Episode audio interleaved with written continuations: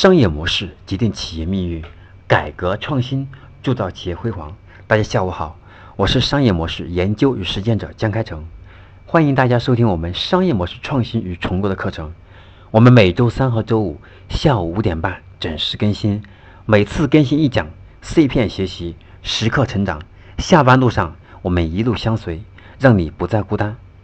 今天我将跟大家分享的是第二十四讲，强化企业独特性的四大步骤。那么进到我们正式的课程之前，还是要引领大家来思考三个问题。第一个问题，什么是企业的独特性？第二个问题，如何衡量企业的独特性？第三个，如何强化企业的独特性？那么先来了解第一个方面，我们来了解一下到底什么是企业独特性。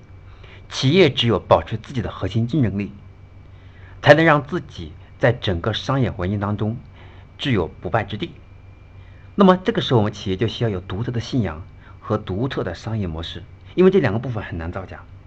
这样由此才能产生一定的开创性的洞见，从而我们的企业才能够在独特性上产生不断强化的这种自力更生的能力。因此，我们说企业的独特性。它应该是从形象、文化、技术、品牌、产品、人力资源，包括我们的运营管理等，是数据的一个整体的独特性。就短期而言，那么公司产品的质量和它产品的质量和高性价比，决定了公司的竞争力。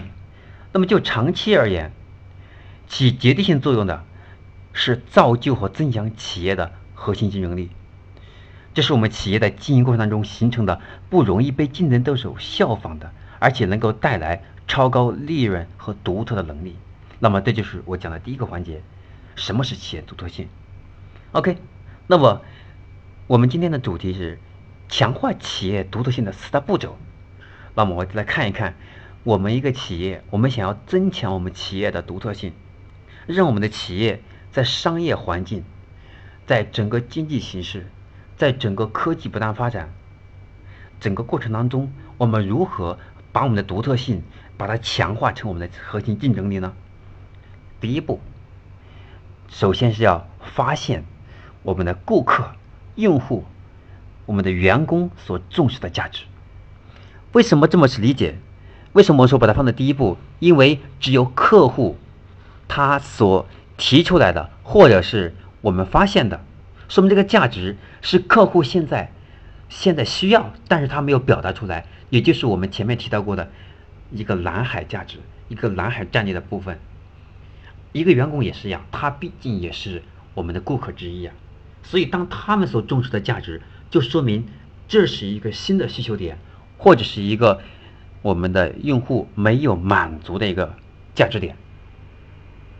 那么，其实我们发现的目的，就是要通过独特的眼光，为我们的公司、为我们的企业去创造新的价值，让我们的公司拥有竞争对手很难超越、很难模仿的东西。打个比方，那么早在一九九几年的时候，我记得就有一有一家报社公司，那是最早，应该是很早很早开始尝试去强化企业独特性、去发现新价值的一个案例。当时那个时候。那个时候报纸哈还很火的时候，有一家公司免费的发行了一部分的报纸，而当时呢竞争对手其他的报社一直认为这种它是玩火，为什么叫玩火呢？因为它不挣钱了，因为免费发送。那么后来直到逐渐逐渐的，那么这家免费发放这个报纸的公司后来依靠广告收入来让它的竞争力快速提升的时候。不仅没有像竞争对手看到那样的亏损，反而让市场对它更加认可，而且它的销量和它的盈利能力快速进一步提升，而且很快在二十多个国家就享有，对吧？一两千万的读客。那么这是我们案例当中提到过的，我们要是发现新的价值，去创造出来，我们员工或者我们顾客他们所表现和。我们能够发现，但他们没有表达出来那一部分的价值部分，这是我们要强化企业独特性的四大步骤的第一个，要发现顾客、用户、员工所重视的新价值。那么这是我们的第一步。那么第二步是我们要抛弃不再实用的一种旧观念。那么这个我很有感触，因为现在啊，我现在我们公司主要是服务于我们文化行业，服务我们书业，对吧？我们大部分都是书店。那么这个过程中，我就发现，那我们这个行业当中就会出现了很多人，很多企业家，很多创始人，很多创业者。那么我们还是用过去十年前、二十年前那种传统的管理模式。去衡量我们现在的管理效率，这第一点。第二点，我们还是用过去的成本意识来衡量现在我们的成本结构。为什么这块去说？比如说我刚才刚才说的第一点，为什么我还在用过去的管理来衡量现在的管理效率呢？比如过去我们我们的这个书店当中理货员，我们以为过去三个人现在变成两个人，就意味着我们的管理效率提升了。那么这是我们过去的观念。那么今天就不能这么思考了。随着移动互联网，随着人工智能，对吧？随着随着机器人来对人类的综合思考，能够替代人的一部分产能的时候，我们开始思考，我们要的并不是说我们的理货员从三个人变成两个人，从五个人变成一个人。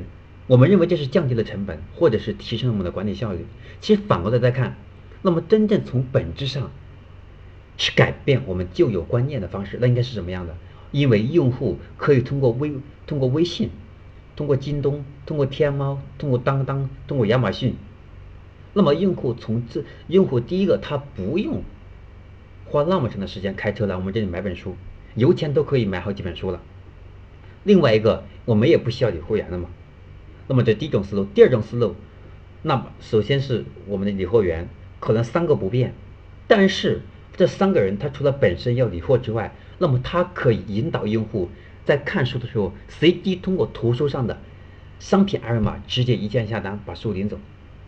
那么这个时候我们发现没有？我们不简单只是在理货人身上，我们是在把人的数量减少来控制成本，而是让这个人干更多有价值的事情，来服务好我们的客户，这样是一种新的价值嘛？所以这是我们第二个步骤。要抛弃、摒弃不再实用的旧观念，我们不能用过去二十年的，而过去二十年、十年、五年这种过去的管理和技术，以及现在这个环境成本结构，来衡量我们现在的管理效率和我们现在的独特性。那么这是第二步，我们要抛弃不再适用的旧观念，我们才能创造更强的独特性。那么第三个步骤。是跟竞争对手相关的，那么我们要孤立竞争对手，让我们的竞争对手停留在原来的旧有模式。比如说，我们跟一个书店去竞争，当这个书店，他还是在用旧有旧有的观念，来以为我把理货员从三个人变成两个人，或者还是三个人工资减减掉百分之二十，认为这种方式是控制成本，是提升自己的性价比的时候，其实反过来竞争对手。那么我们应该怎么干？那我们应该是，我们就开始采用移动互联网的方式，采用人工智能的方式。我们一开始就想到了，那么用户，我们把远在十公里、二十公里之外的用户，他不用冒着大雨、顶着阳光来到我们书面，对吧？对这个来买我们的书，甚至开车这个堵车的风险来到我们这里买书。我们就可以采用其对其他的方式，甚至我们有些书，对我们某些忠诚的客户，可以享有独特的折扣，或者是我们甚至免费。那么我们说，互联网当中已经常有的模式之一，就是通过免费的方式来快速降低用户的门槛，来获取市场占有率，然后通过用户的忠诚度，通过第二个、第三个、第四个其他的产业或者其他的产品或者它的技术或者服务来实现盈利。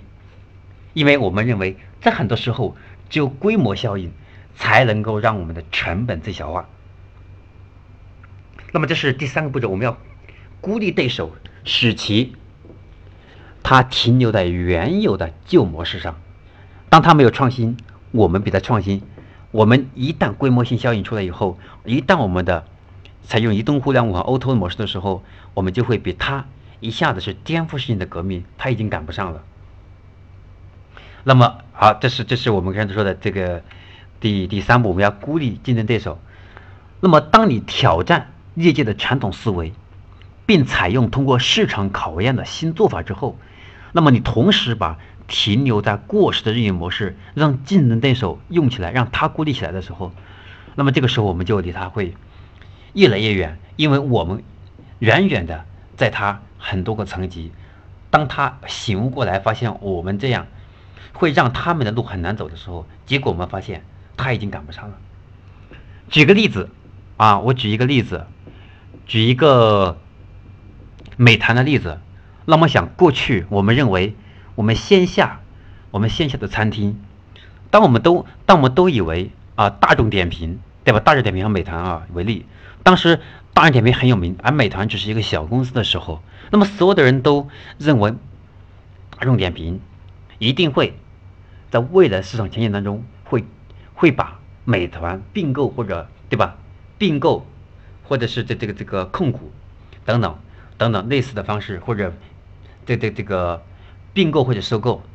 那么反过来，最后美团它就采用了和大众点评不一样的模式，是让竞争对手还处于一种落后的状态，它就超前了很多。比如说当时大众点评，它重点因为大众点评呢重在只是采用线下的餐厅的力量，然后重点。是在做它的餐饮市场，那么这个时候，美团就开始做生活服务入口，它不再是不仅是外卖，对吧？它有美甲，还有上门，还有这个上门的按摩服务等等。那么它就开始，当美团还是注重餐饮的时候，而大美呃大众点评啊，当当大众点评还是仅仅是关注它这个餐饮市场，以折扣搞活动的方式来。盘活线下用户会员服务的时候，而美团就已经开始有电影，对吧？还有按摩等等等等各方面的服务。这样，当美当这个美团和大众同时获取一个新客户的时候，而美团能够通过这个新客户一年能挣两千块钱，而打比方说啊，这个时候大众点评只能挣两百块钱。因为我们我们不可能天天在上面去点个外卖吧，有的时候还是在家里吃。但是美团它就能够做到，因为我们通过七八个消费方式、七八个消费的需要，就能够通过这一个渠道去完成。那么这就是我们所提到的，我们要用我们要用这个孤立对手，让其停留在原有思维和模式上。这个时候，当他落后、静止不前、停止不前的时候，我们就是在超越。那么，这是我们强化企业独特性的第三步。第四步是要淡化主要竞争对手的独特的信仰和他的情怀，弱化其他的危险程度。当当这个我们的企业将竞争对手的独特认知融入自己的信念体系上来的时候，那么其实你就可以强化出自己的市场定位，同时淡化对手的独特性。比如说，线上媒体近些年来的发展，像不管是我们的微信呐，对吧？还是我们的微博啊，还是我们的喜马拉雅呀，还是我们的直播啊等等，就是很好的例子啊。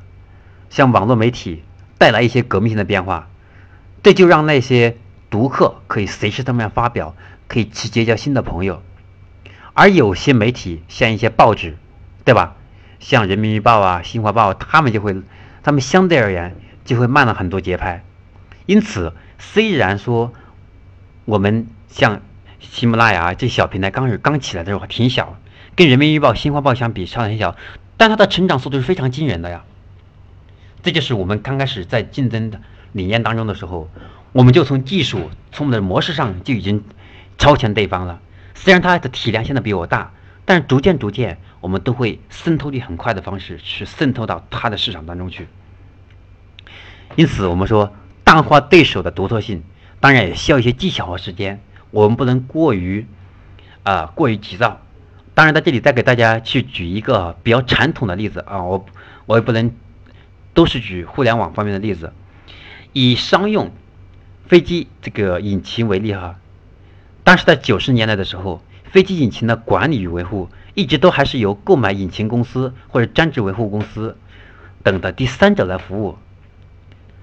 那么当时就有一家公司，就是我们的机翼，那就开始换换了一种方式，它就开始不是仅仅以航空这种服务来取得这种利益，而是他而是改变服务主体，这个不限自家生产的引擎进行服务。那么过去嘛，那么这些公司它仅仅是。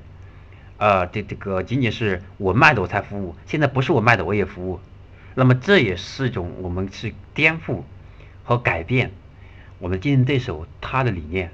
当他不能改变，我改变的时候，我就超越了他。